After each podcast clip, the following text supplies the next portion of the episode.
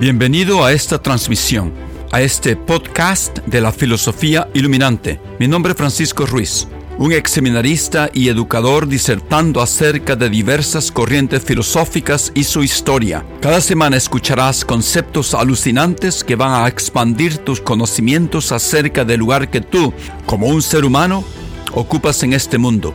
Gracias por pasar un tiempo conmigo hoy. Ahora comencemos con el tema del día.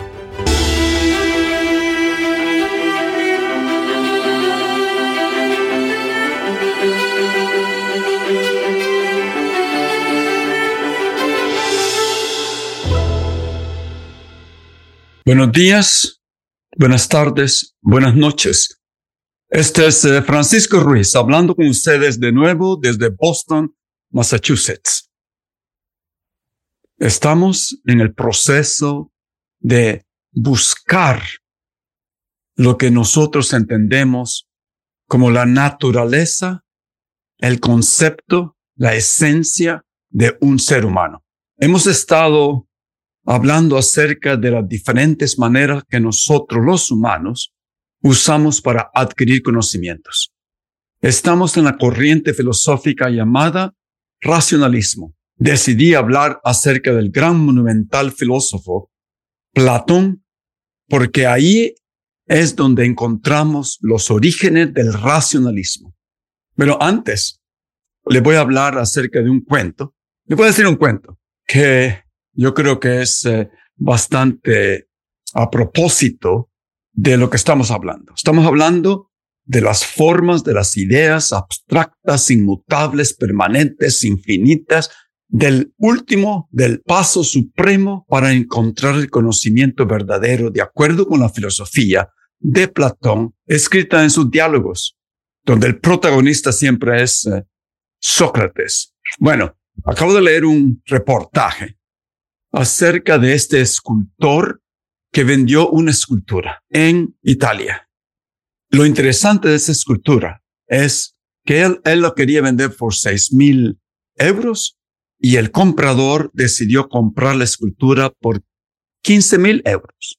Pero es una escultura muy atípica. Esto pasó en Milán el 18 de mayo del año pasado. El comprador que prefirió permanecer eh, en el anonimato, recibió un certificado de garantía y originalidad de la obra. Ahora, ¿cuál es eh, lo único, la única característica de esta obra? Le pidió al comprador que esta obra tendría que exhibirla adentro de una habitación muy amplia. Tendría que poner la escultura en el centro de esta habitación, dentro de su casa. Tenía que medir un cuadrado más o menos de 150 centímetros, un metro y medio, diseñar el cuadrado en el piso y hacer el cuadrado con una cinta adhesiva. ¿Qué pasa con esta escultura? El escultor le dijo, llamado Salvatore Garau, así se llama el escultor, no sabemos cómo se llamaba el comprador. El escultor le dijo una cosa, este es el título de la escultura. En italiano se dice io sono, yo soy. Lo particular de esta escultura, escultura es que la escultura es invisible. Entonces, ¿qué representa la escultura? Le pidió al comprador que si quería saber de qué se trataba la escultura, que se fuera a parar enfrente de esa escultura invisible y que comenzara él mismo a pensar de qué se trata esa escultura. Y la escultura es yo soy es el título de la escultura. Bueno, menciono esto porque, porque esta escultura le sirvió para pensar diferente, abstrayéndose de todo y, especialmente de las imágenes, especialmente de esas sombras que decía Platón, de esos simulacros de la realidad, que son simulacros de esas ideas inmutables, de esas formas que están y existen y son verdaderas. Y el escultor le dijo al comprador, esta es una escultura real, concreta y verdadera. Así como Platón, esas ideas abstractas, inmutables, permanentes, infinitas que están y existen más allá de los astros celestiales, hasta llegar a lo divino, de acuerdo con Platón. Esas ideas solamente en nuestra tierra. Son reales, son concretas, existen, pero en esta tierra solamente hay simulacros, sombras de esas formas. Bueno, interesante. Entonces, en este momento, es el último paso. Estamos ascendiendo al culmen, al etapa suprema de cómo adquirir conocimientos verdaderos de acuerdo con Platón. Estamos en la razón pura. En este nivel, la mente usa un método. Platón se inventa una nueva palabra que es muy diferente que la palabra como se ha usado después.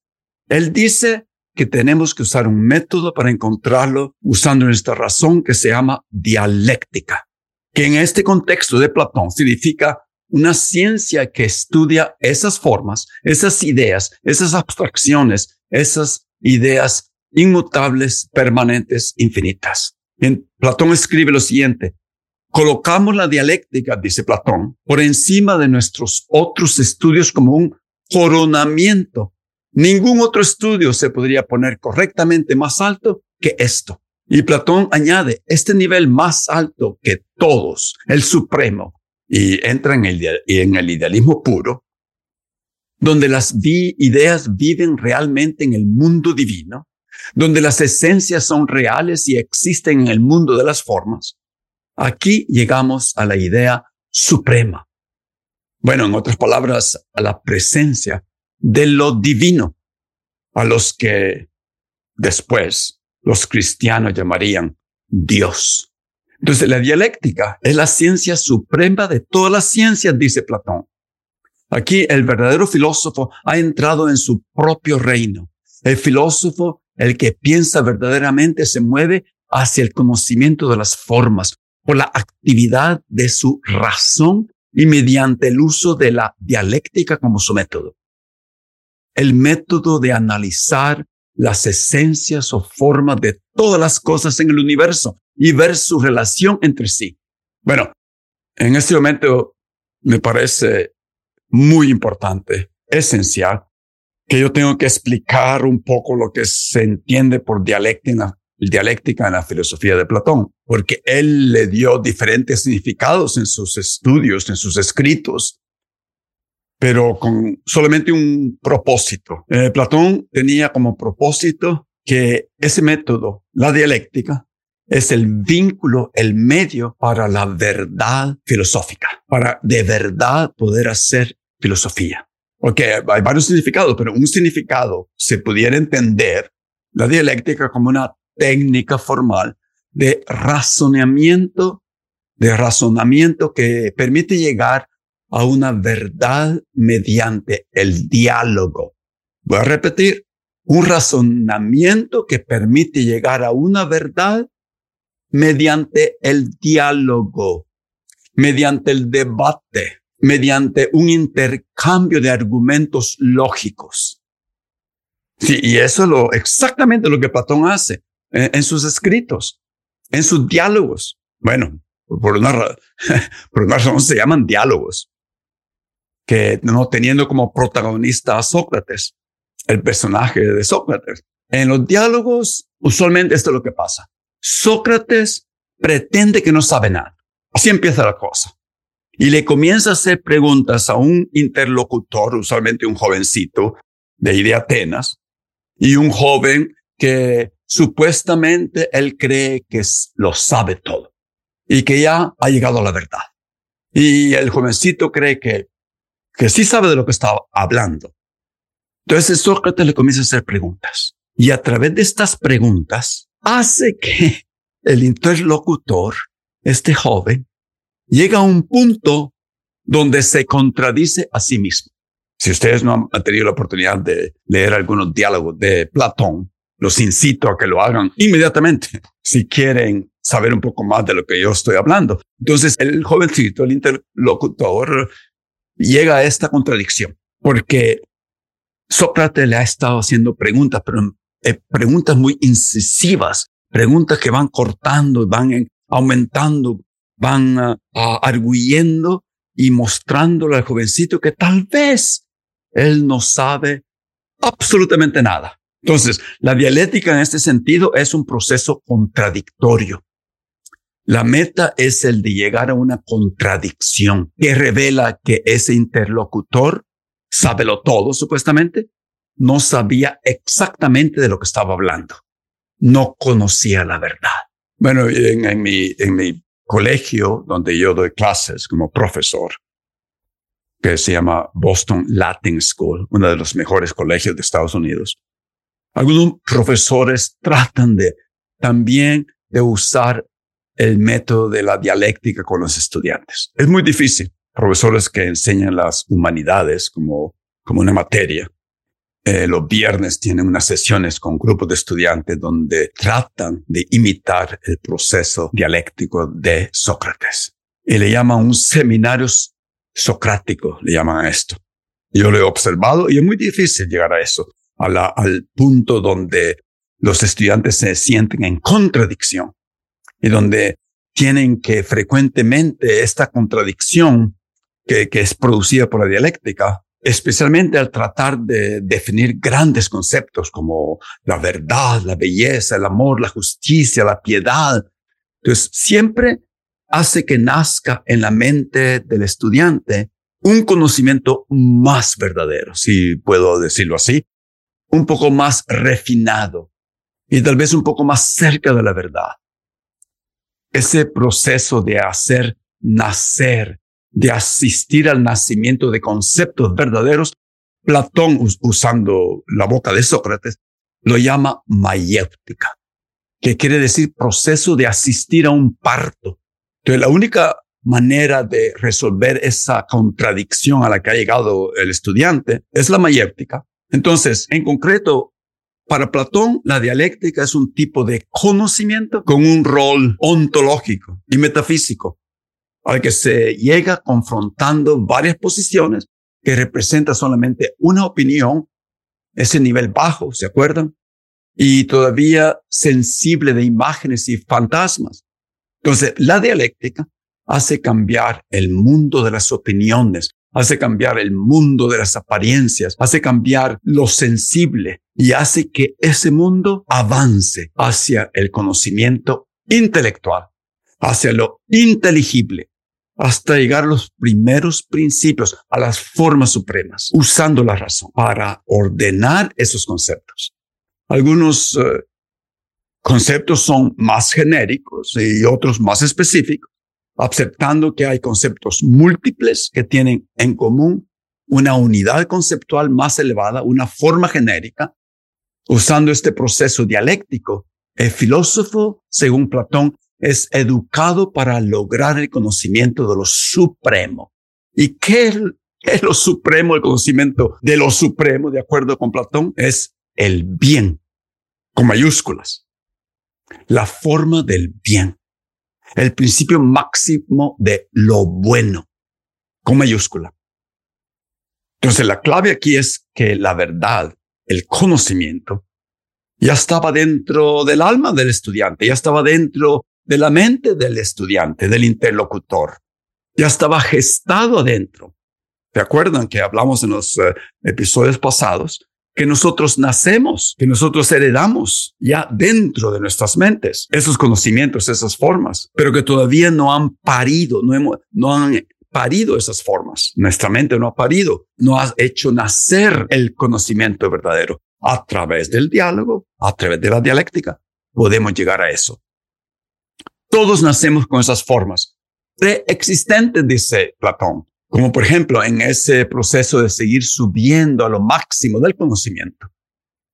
En el diálogo llamado banquete, muchos estoy seguro que han leído el diálogo o lo han, visto algunas películas, algunos videos acerca del, diálogo, del banquete. Eh, ya para poner un ejemplo específico, eh, Platón muestra que el filósofo se mueve hacia las formas eternas, en este caso, por el poder de Eros, el amor, el deseo, que lo lleva del amor de un cuerpo hermoso al amor de todas las cosas bellas.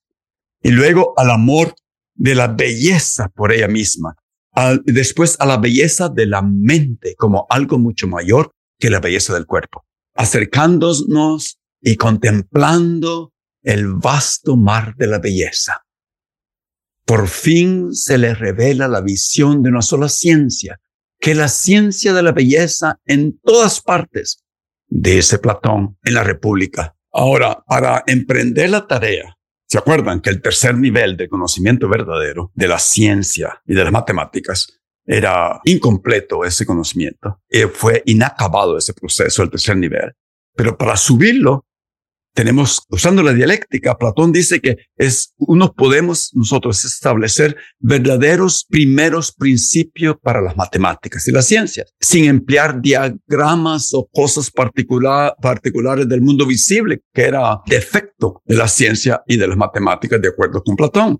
Entonces, lo que hace la dialéctica es coordina todas las formas, unifica las ciencias y las matemáticas que son fragmentarias, aisladas, y, no relacionadas en una sola totalidad. La, las formas, las ideas inmutables, infinitas, es la totalidad de los conceptos. Porque la dialéctica es lo que identifica toda la gama y variedad de formas, desde las formas de artefactos como camas, sillas, cosas humildes como manzanas y perros, relaciones como la igualdad y la semejanza, valores como la belleza, la bondad y la justicia, entonces, mediante el poder de la dialéctica, dice Platón, el filósofo no solo identifica todas estas formas y establece su verdad, sino que también avanza hacia la organización de las formas en un único orden estructurado de la verdad y de lo que vale la pena saber, del valor de las cosas. Entonces las formas tienden a constituir una estructura jerárquica como una pirámide, donde algunas menos universales hasta llegar a la culme, a la cúspide. Ya en la República escribe eso. Entonces, mediante el poder de la dialéctica, el filósofo hace verdaderamente filosofía. Porque el filósofo puede identificar esas formas, puede así establecer la verdad. Porque las formas tienden a constituir una estructura como una pirámide de lo menos abstracto hasta lo más abstracto, hasta los pocos más universales. Hay unos universales inmensos, que son muy pocos, como la idea del bien que acabo de mencionar, que es el valor supremo, es la fuente de todo otro valor. La idea del bien es la concepción de Platón de lo absoluto, el principio perfecto de toda realidad, de toda verdad, de todo valor. Bueno, como si estuviéramos hablando para algunos cristianos, es lo que ellos definen Dios. Pero no nos olvidemos que eso fue más de 300 años después de Platón. Ahora, después de Platón, durante 2000 años, cuando los cristianos eh, pensaron en Dios, imaginaron ese concepto de Platón. Imaginaron la línea divisoria y el ascenso fuera de la cueva a través del poder de la razón y el poder del amor a la idea del bien de Platón. Entonces, siguiendo con este recuento histórico del racionalismo, eh, tengo que mencionar que durante más de mil años, desde el siglo IV más o menos, hasta el siglo XV, el cristianismo moldeó todo el mundo social y cultural de Europa, su vida política y personal, sus instituciones sociales, sus relaciones económicas, su conocimiento del mundo natural, la literatura, las artes, todo, todo ello estaban bajo la dirección y el control de la iglesia, del cristianismo.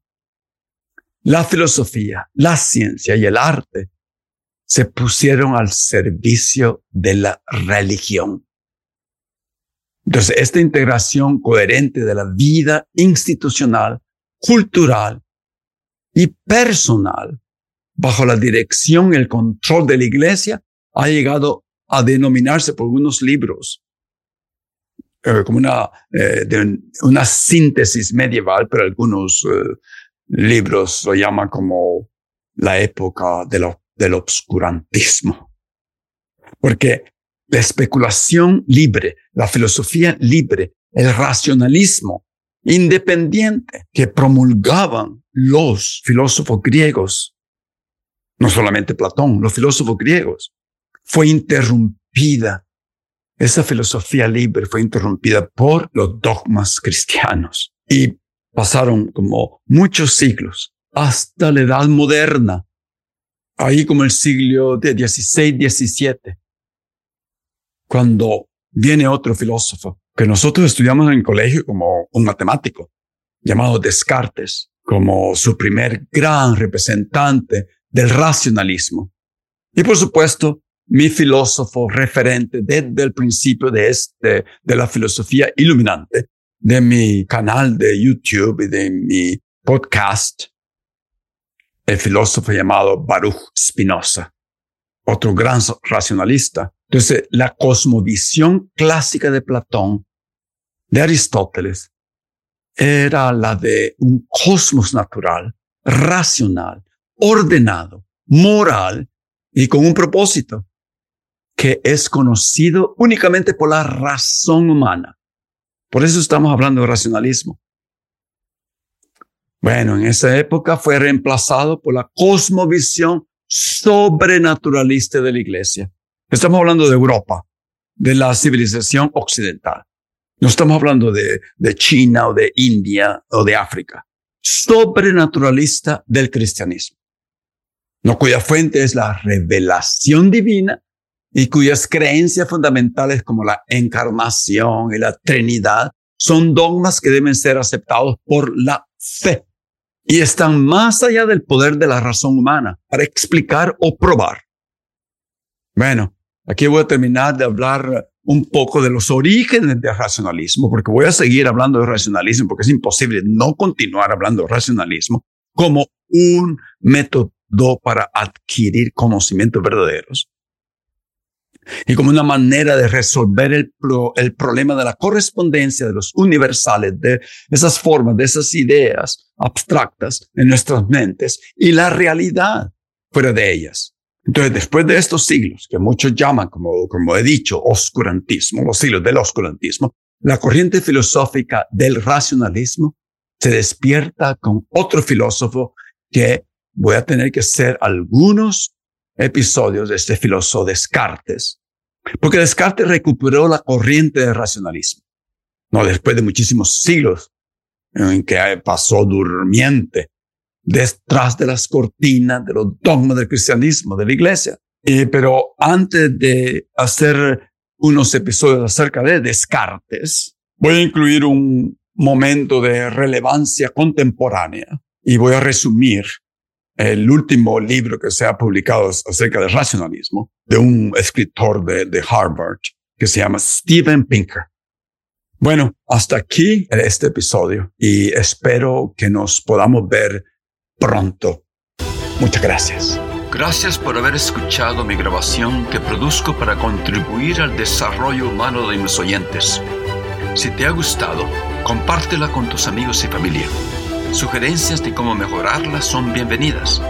En los próximos episodios continuaremos discutiendo grandes ideas filosóficas que nos hacen reexaminar nuestras vidas y nuestro rol en este mundo. Hasta la próxima y que tengas un buen día.